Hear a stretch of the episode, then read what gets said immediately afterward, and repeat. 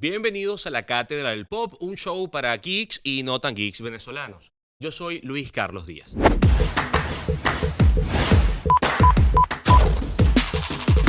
Estamos en la Cátedra del Pop y el día de hoy nos acompaña el psiquiatra Luis Madrid. Él es especialista en trastorno bipolar, depresión y distimia. Con él vamos a hablar de diferentes trastornos mentales que podemos ver en series de televisión y películas. Porque lo más importante de este punto es que se ha vuelto mucho más común hablar de salud mental. Ahora es un tema. Luis, gracias por atendernos. No, Luis Carlos, por favor, para mí más bien un honor estar compartiendo contigo a quien una persona que admiro muchísimo, ¿no? Y, tocando este tema, por supuesto que es de, de altísimo nivel para mí. Tocar el tema de la relación entre salud mental y cine o enfermedades mentales y cine. Pues. Ahora, Luis, esto es algo que, que, que, ocurría en tu consultorio con tu paciente, en un espacio privado, y él contándote qué le pasaba a él por dentro. Ahora resulta que lo podemos ver en una pantalla, le pasa a otro personaje, la gente aprende o siente a partir de lo que está viendo en una historia. ¿Tú sientes que como profesional has ganado con esta nueva moda de hablar de salud mental?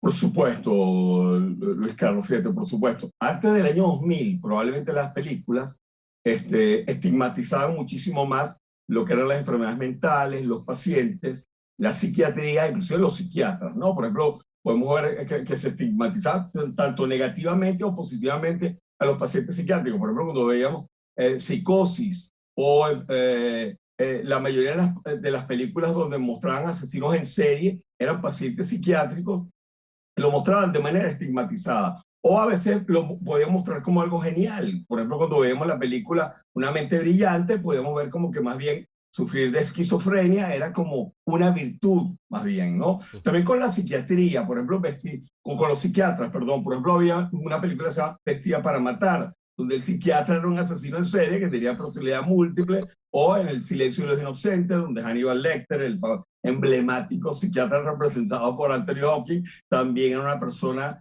que además de asesino serial, también era caníbal, y con la psiquiatría. Por ejemplo, la película Atrapados sin salida, donde mostraban que la psiquiatría prácticamente era cruel, este, inhumana, donde se utilizaba además como represión o castigo en algunos casos, y la salud mental realmente en el cine no era prioridad, o en las series que habían en ese momento.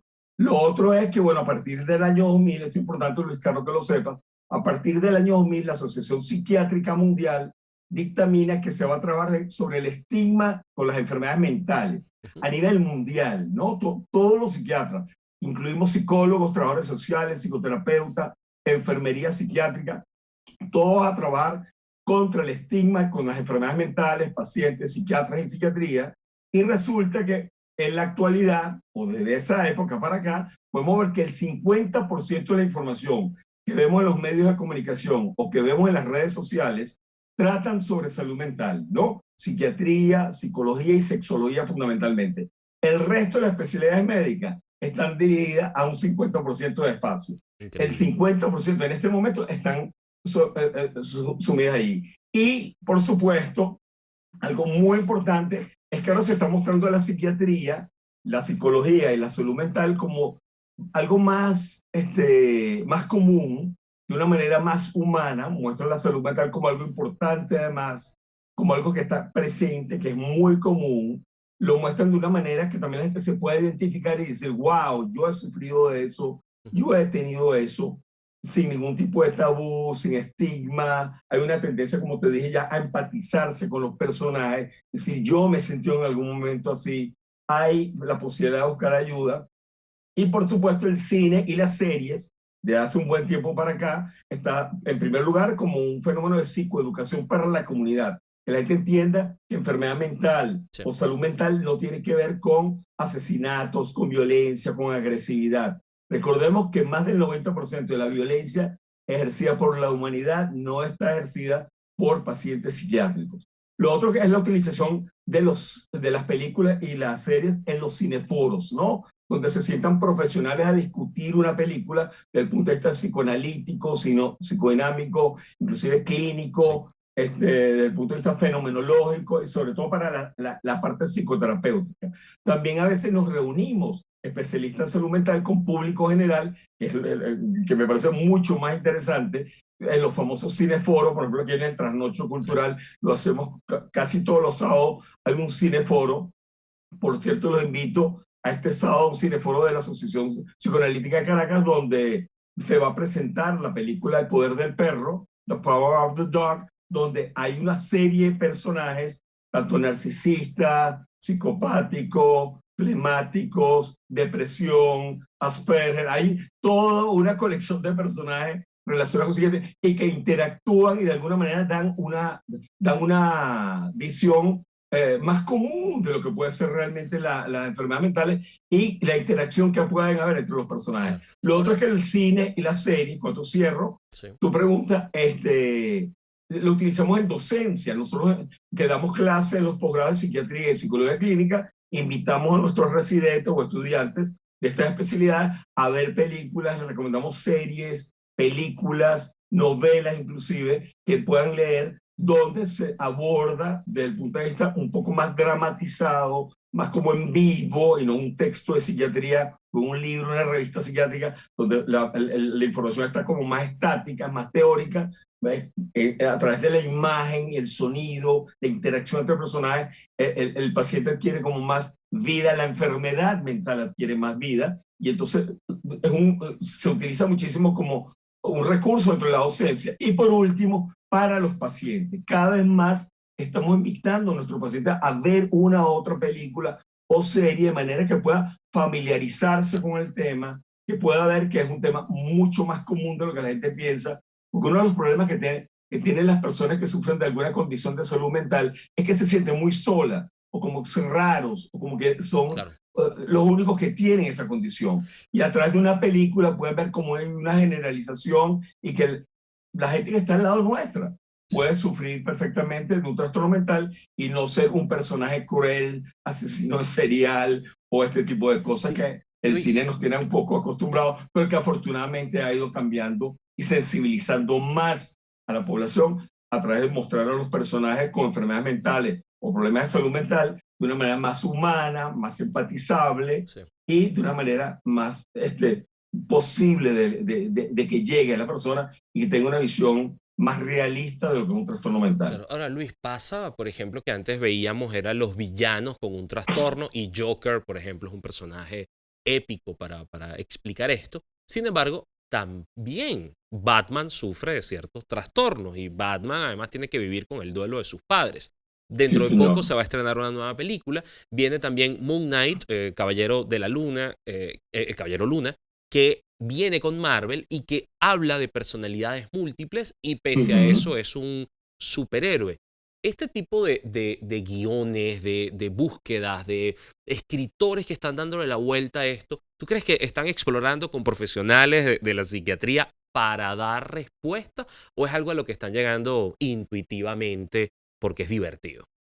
Yo creo que una cosa es ganar, ganar. Yo creo que aquí está ganando varias partes, ¿no? Yo creo que la gente que produce películas, que vende series, que, que promocionan o cuelgan series en, no sé si se cuelgan, en streaming este, o en televisión, de alguna manera todo el mundo sale ganando acá. Nosotros siquiera estamos muy contentos con todo el vuelco que ha dado el cine, probablemente con algunas excepciones, pero todo el vuelco que ha dado el cine, las series, este, algunas películas inclusive este, alguna literatura que también podemos encontrar, donde se está abordando de una manera, como te dije, ya más humana, más empática, personajes o circunstancias que antes se mostraron de una manera distorsionada, este, donde se ponía la enfermedad mental como algo lleno de violencia, de perturbación, de caos, de maldad.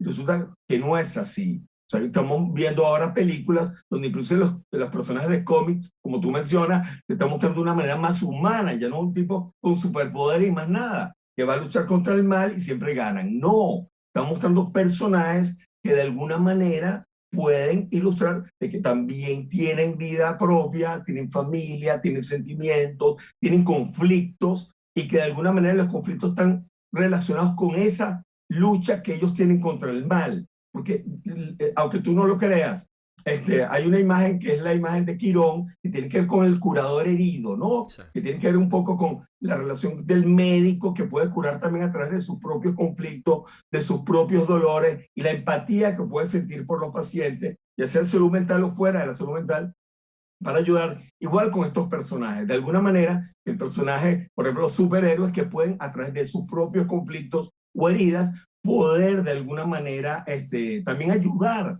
a lograr que se logre triunfar el bien, que las cosas cursen de manera adecuada y que la patología se transforme en salud de alguna manera, ¿no? O poder como sublimar la patología en algo saludable y socialmente aceptable para el bienestar de todos. Entonces me, me, parece que de alguna manera ganan, eh, ganan la gente que produce películas y series, ganamos nosotros porque la gente está mejor informada y si tiene alguna duda lo consultan más con nosotros. Y lo otro es que de alguna manera también los actores, todas estas personas que están este, involucradas en esta situación, también de alguna manera enriquecen, enriquecen ellos y enriquecen mucho más el diálogo que puede haber entre los que producen y los que trabajamos en el área de salud mental y nuestros pacientes también, por supuesto.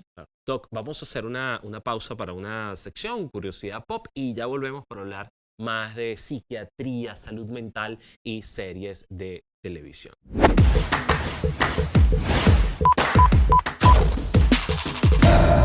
En Curiosidad Pop, una novela venezolana paraba la guerra de los Balcanes por unas horas. Se trata de Cassandra, un clásico de los años 90 venezolanos que llegó a todos los rincones del mundo. Eran 150 capítulos emitidos entre 1992 y 1993 en Venezuela, pero que luego fue comercializada en 180 países y tuvo más de 20 doblajes. Luego de la caída de Yugoslavia, la República de Bosnia y Herzegovina luchaban contra los serbios que querían el dominio del territorio. Pero todos los días, en la tarde, la guerra se ponía en pausa al menos una hora cuando transmitían la telenovela Cassandra en televisión, de la cual ellos eran fanáticos. Cassandra, original de Delia Fiallo, representó una esperanza y una distracción en un pueblo del otro lado del charco que tenía años de conflicto armado. Incluso hoy en día la siguen transmitiendo y hablan de ella en la historia del país. El legado de la gitana venezolana Cassandra, interpretada por Coraima Torres, sigue en el imaginario de los serbios y bosnios del mundo.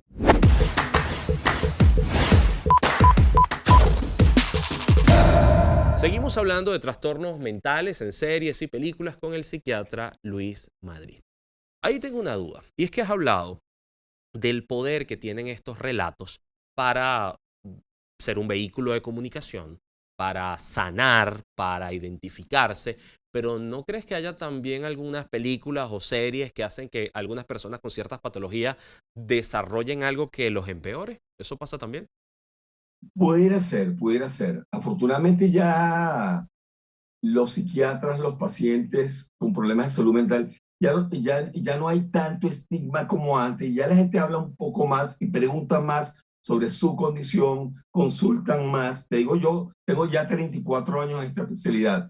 Yo cuando comencé en esto, los pacientes en sala de espera siempre iban así como unas películas, ¿no? Con lentes, con sombreros ocultos, con un periódico tapándose la cara para no verse unos con otros en la sala de espera. Ya la gente no, la gente ya ha vencido ese estigma y van a consulta sin ningún problema. Y a través de las películas y, los, este, y las series que podemos ver en este momento, donde se presentan a, personas con problemas de salud mental, los pacientes preguntan, o las familias preguntan también, ¿no? Oye, doctor, pero ¿será que mi familiar va a terminar si o el paciente puede decir, mira, realmente un trastorno bipolar puede terminar en esa condición, o un trastorno limítrofe de la personalidad o borderline puede cometer un homicidio, o es verdad que los esquizofrénicos siempre son violentos. Los pacientes lo preguntan, las familias también lo consultan. Entonces, de alguna manera, ha, ha funcionado como catalizador. Por supuesto, Luis Carlos, hay excepciones. Hay películas que siguen estigmatizando la enfermedad mental, la psiquiatría y a los psiquiatras, este, pero son cada vez mucho menos y estamos viendo más series. Por ejemplo, hay una que se llama In Treatment, que tiene muchos años, ¿no? Ya, ya salió la última, la cuarta temporada, donde tú ves al psiquiatra en el proceso de psicoterapia durante cuatro días continuos, ¿ok? tú ves al psiquiatra haciendo terapia a una pareja, a una persona con estrés postraumático, a una bailarina con una depresión, a, otra persona con problemas de alcohol. Y de última, eh, en los viernes, el, el, terapeuta va a su propia terapia. Entonces muestra también el lado humano del psicoterapeuta hablando de sus propios conflictos. Entonces, esa serie en Treatment ilustra claramente lo que es la psiquiatría, la psicoterapia, la psicología y el proceso de que puede llevar una persona en su, en, su cuestión de su, su fase de sanación y cómo es que realmente interactúa un psiquiatra o un psicoterapeuta ante una entidad como esta, como un problema de salud mental, ¿no? Pero también este, las personas de alguna manera pueden ayudarse a estructurar un poco más su proceso o su diagnóstico viendo alguna película, alguna serie que pueda ser recomendada por el mismo terapeuta. Ahora, los pacientes preguntan y las familias también, cuando ven alguna cosa rara o que le genera angustia, cuando ven alguna película, una serie o algún personaje en particular. Ahora, Doc, eh, ¿qué nos recomienda en la cátedra? ¿Qué deberíamos estar viendo? ¿Qué hay por allí? Que, que usted conozca y el resto pues debería conocer. Oye, mira, ahorita hay muchísimas cosas, de hace unos años para que hay muchísimas cosas buenas. Los cineforos ahorita para nosotros los psiquiatras, los psicólogos, los psicoanalistas, realmente es un, es un, es un deleite poder hacer con el material que estamos consiguiendo en estos momentos. Podemos retomar películas, por ejemplo, el trastorno bipolar, podemos ver Mr. Jones, Blue Sky, este, eh, el lado bueno de las cosas, que es con Jennifer Lawrence y, Bradley Cooper, Trastorno Bipolar, por el alcoholismo, La chica del tren es una buena película, El resplandor también, lo que pasa es que ahí sí está estigmatizado lo que es un cuadro psicótico que se desarrolla a través del de alcohol, aquella escena emblemática de, de la cabeza de Jack Nicholson asomada por la puerta va en un hueco que abrió con un hacha para matar a la esposa. Por supuesto, ver los contrastes que pueden haber en, esos dos tipos de alcoholismo, ¿no? Este, en esquizofrenia, por ejemplo, una mente brillante, Joker, pensamos que de alguna manera es una forma de esquizofrenia pseudopsicopática que, que, se fue estructurando, la historia te la van mostrando, y también lo que llamamos afecto pseudovulvar, es ese afecto explosivo que aparece de la nada cuando él se ríe o llora de manera interpretativa y sin razón alguna. Eso lo podemos ver. Cine Negro también nos muestra el proceso de desconstrucción de una persona que está, la bailarina, que está bajo una presión y cómo se va desconstruyendo la realidad durante la película. El trastorno obsesivo compulsivo lo podemos ver en El Aviador, en Mejor Imposible, lo podemos ver probablemente un poco caricaturizado en esta segunda película, pero nos muestra un poco el sufrimiento que pueden tener personas que sufren de trastorno obsesivo compulsivo. En trastorno de personalidad hay muchísimas películas. Yo, una de las favoritas mías es Girl Interrupted o Inocencia Interrumpida, que es con Angelina Jolie y Winona Ryder, que hacen de trastornos limítrofes la personalidad. También el talentoso Mr. Ripley, no sé si recuerda, con Matt Damon, que es una persona con este trastorno narcisista psicopático, pero también con ciertos rasgos histéricos, histriónicos de la personalidad. Y por supuesto, The Undoing, que es una serie que yo le recomiendo a la gente. Yo me quedé pegado a la película. Yo, yo me la comí completa en una sola noche, ¿no? The Undoing, donde tú ves a Nicole Kidman, que es la esposa depresiva, porque están bajo una situación de duelo, y el esposo que es un psicópata carismático que realmente bueno, no voy a contar la película para quien haya visto no hacerle un spoiler. pero de nos dio un material gigantesco, doctor. Y en depresión, por ejemplo, para la temática de depresión, Melancolía de Von por supuesto que es un clásico. El poder del perro, les recomiendo que está ahorita en Netflix, The Power of the Dog, donde podemos ver un trastorno narcisista interactuando con una persona con Asperger o un cierto nivel de retraso, pero también una madre muy deprimida y un muchacho muy inhibido, este, eh, eh, en una cultura machista sometido por, por ser un poco amanerado. Y entonces, cómo de alguna manera se van estructurando trastornos de personalidad que pueden terminar en violencia. No, no voy a contar tampoco la película, pero a través de cómo se va construyendo la violencia en una persona que probablemente era muy sana, ¿no? Lo otro es la hija eh, oscura o The Last Daughter, que se les recomiendo, y vamos a ver procesos como depresión, disociación, problemas de maternidad, de maternaje, trastorno limítrofe la personalidad, y por supuesto las películas de Pixar, todas están trayendo mucha información que tiene que ver con salud mental. pero, pero para, Pixar, para Pixar vamos a necesitar todo un programa completo con, con esta lista que nos ha dado, que vamos a sistematizar en las redes sociales de la Cátedra del Pop. Ya tenemos material para muchísimos meses. Luis Madrid, gracias por atendernos en la cátedra. No, gracias a ti. Disculpame bien que eh, de verdad que es, que es tan rico hablar sobre este tema y tan amplio que verdad que eh, eh, tendríamos que estar horas y horas acá compartiendo para, para hablar sobre el tema, pero de verdad que el cine y las series se han vuelto una herramienta muy poderosa para nosotros en este momento, para nuestros pacientes, para la psiquiatría y psicología y para fomentar, bien canalizado, fomentar la salud mental, que es lo más importante de todo y que todos estamos de alguna manera montados en esta nave, este, este planeta que está bastante convulso y que, bueno, sabemos que uno de cada cuatro personas tiene un trastorno mental y que probablemente en, nuestra familia siempre va a haber alguien con algún problema de salud mental. Entonces, tenemos que estar sensibilizados y abiertos a que esto existe, que es una realidad. A veces están más caricaturizados, menos caricaturizados en las películas o series, pero es una realidad que está allí y que a través de las películas y series podemos entender y podemos sensibilizarnos más con el tema. Era el psiquiatra Luis Madrid con nosotros en la Cátedra del Pop.